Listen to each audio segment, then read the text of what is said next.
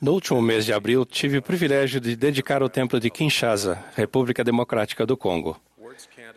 Palavras não podem expressar a alegria que os congoleses fiéis e eu sentimos ao ver um templo dedicado em seu país. As pessoas que entram no templo de Kinshasa veem uma pintura original intitulada Cataratas do Congo. Ela lembra de modo singular àqueles que frequentam o templo o compromisso inabalável necessário para nos ancorarmos em Jesus Cristo e seguirmos o caminho do convênio do plano de nosso Pai Celestial. As quedas d'água retratadas na pintura nos trazem à mente uma prática que era comum há mais de um século entre os primeiros conversos ao cristianismo no Congo. Antes de sua conversão, eles adoravam objetos inanimados, acreditando que os itens possuíam poderes sobrenaturais. Após sua conversão, muitos fizeram uma peregrinação a uma das inúmeras cachoeiras ao longo do rio Congo, tal como as cataratas de Nzongo. Esses conversos jogavam nas cachoeiras os objetos que idolatravam, como um símbolo a Deus e a outras pessoas de que se desfaziam de suas antigas tradições e aceitavam sua nova fé em Jesus Cristo. De modo intencional, eles não jogavam seus objetos em águas calmas e rasas, mas os jogavam nas águas agitadas de uma enorme cachoeira, onde os itens se tornavam irrecuperáveis. Essas ações eram um símbolo de um novo, mas inabalável compromisso com Jesus Cristo. Pessoas em outros lugares e épocas demonstraram seu compromisso com Jesus Cristo de modo semelhante. O povo do livro de Mormon, conhecido como antinefileitas, depôs as armas de sua rebelião, enterrou-as profundamente na terra, como um testemunho a Deus de que nunca mais usaria suas armas.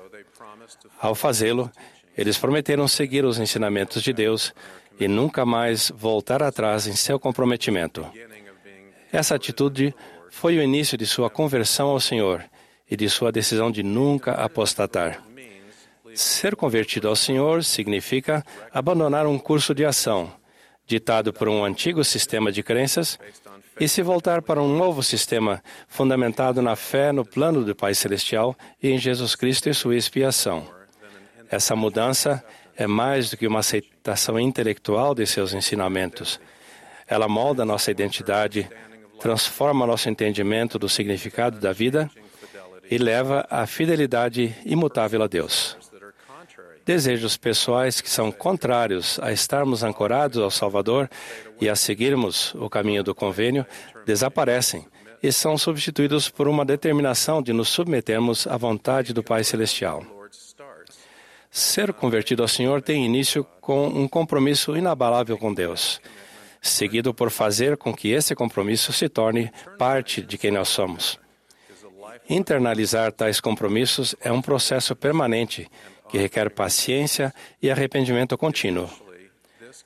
Por fim, esse compromisso se torna parte de quem somos, internalizado em nosso ser e sempre presente em nossa vida.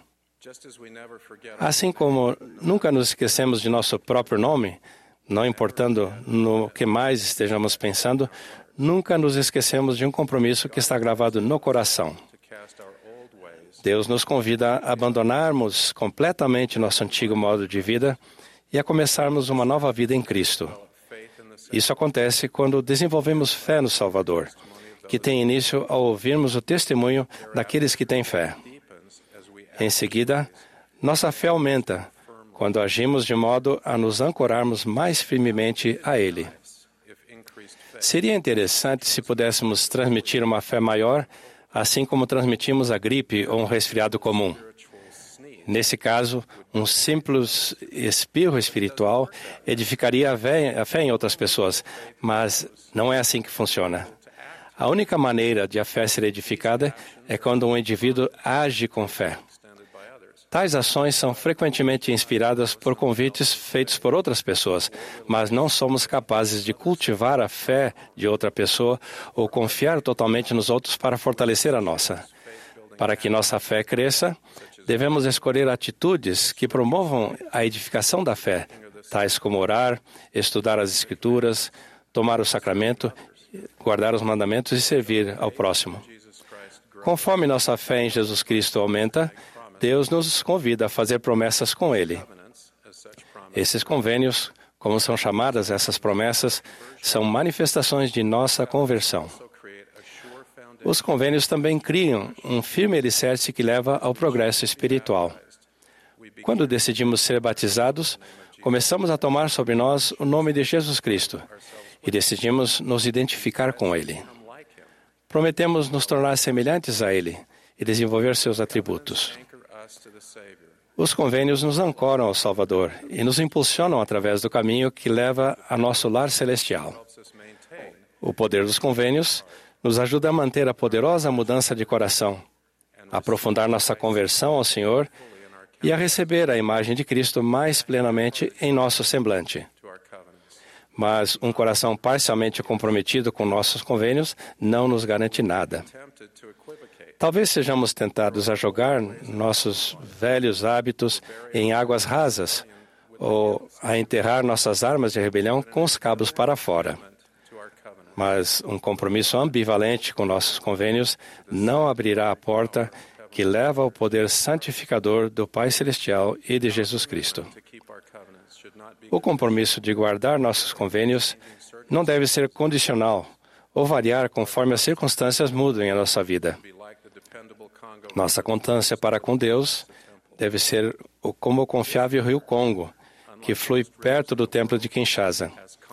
Esse rio, ao contrário da maioria dos rios no mundo, é constante durante o ano todo e despeja aproximadamente 42 milhões de litros de água por segundo no Oceano Atlântico.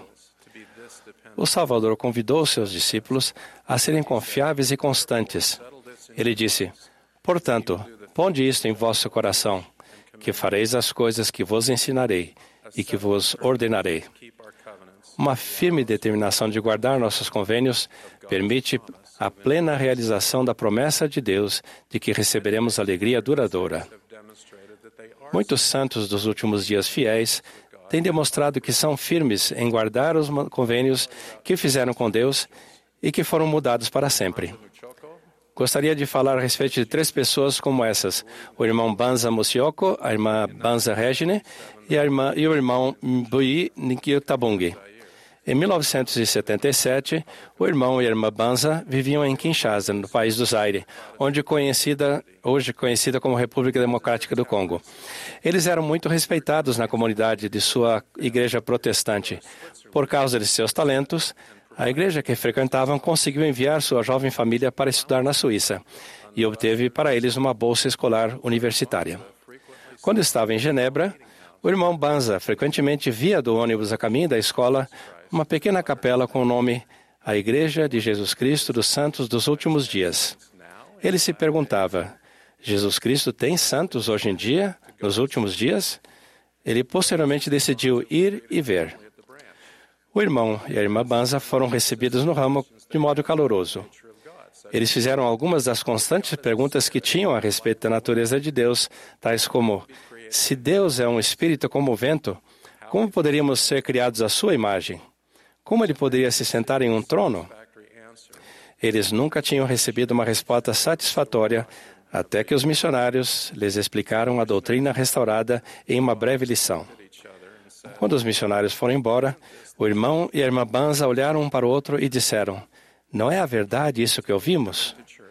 Eles continuaram a ir à igreja e a se reunir com os missionários.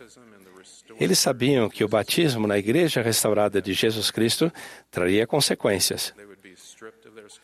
Perderiam a bolsa de estudos, seus vistos seriam revogados e eles e os dois filhos pequenos teriam que deixar a Suíça. Eles decidiram se batizar e ser confirmados em outubro de 1979. Duas semanas após seu batismo, o irmão e a irmã Banza voltaram para Kinshasa como o primeiro e o segundo membros da igreja em seu país. Os membros do ramo Genebra continuaram mantendo contato com eles e os ajudaram a entrar em contato com os líderes da igreja. O irmão e a irmã Banza foram incentivados a esperar fielmente o tempo prometido quando Deus estabeleceria sua igreja no Zaire. Enquanto isso, outro aluno de intercâmbio no Zaire, do Zaire, o irmão Mbui, estava estudando na Bélgica ele foi batizado em 1980 na ala Bruxelas. Pouco depois, ele serviu uma missão de tempo integral na Inglaterra. E Deus realizou seus milagres. O irmão Imbui voltou para o Zaire como o terceiro membro da igreja em seu país. Com a permissão de seus pais, as reuniões da igreja foram, a princípio, realizadas em sua casa. Em fevereiro de 1986, foi feita uma petição para que o governo reconhecesse a igreja oficialmente. Foi exigida a assinatura de três cidadãos do Zaire. Os três felizes signatários da petição foram o irmão Banza, a irmã Banza e o irmão Mbui. Esses membros leais reconheceram a verdade quando a ouviram. Fizeram um convênio no batismo que os ancorou ao Salvador. Metaforicamente, eles jogaram seus velhos hábitos em uma cachoeira agitada, sem a intenção de reavê-los. A caminho do convênio, o caminho do convênio nunca foi tão fácil. Turbulência política, contato pouco frequente com os líderes da igreja e desafios inerentes à edificação de uma comunidade de santos poderia ter desencorajado indivíduos menos comprometidos. Mas o irmão Irma Banza e o irmão Mbui perseveraram em sua fé. Eles estavam presentes na dedicação do templo de Kinshasa 33 anos depois de terem assinado a petição que levou a igreja a ser reconhecida oficialmente no Zaire. Os Banza estão no centro de conferências hoje.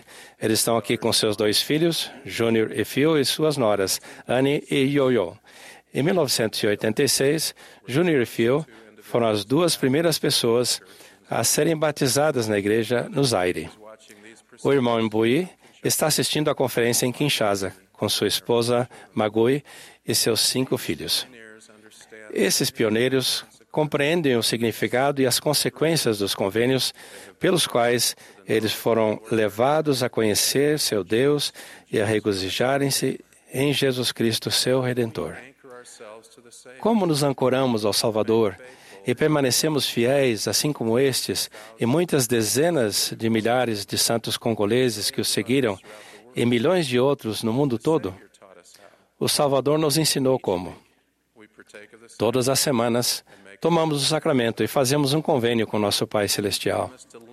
Prometemos nos identificar com o Salvador, empenhando-nos para tomar seu nome sobre nós, lembrar sempre dele e guardar seus mandamentos. Preparar-nos conscientemente e fazer esses convênios dignamente a cada semana nos ancora ao Salvador. Ajuda-nos a internalizar nosso compromisso e poderosamente nos impulsiona ao longo do caminho do convênio. Eu os convido a se comprometerem a um longo processo de discipulado, a fazer e cumprir convênios. Joguem seus velhos hábitos nas águas profundas da cachoeira agitada. Enterrem completamente suas armas de rebelião, de modo que os cabos não fiquem para fora graças à expiação de Jesus Cristo, fazer convênios com a real intenção de honrá-lo seriamente abençoará a sua vida para sempre. Vocês se tornarão mais semelhantes ao Salvador à medida que se lembrarem sempre dele, o seguirem e o adorarem. Testifico que ele é o firme alicerce.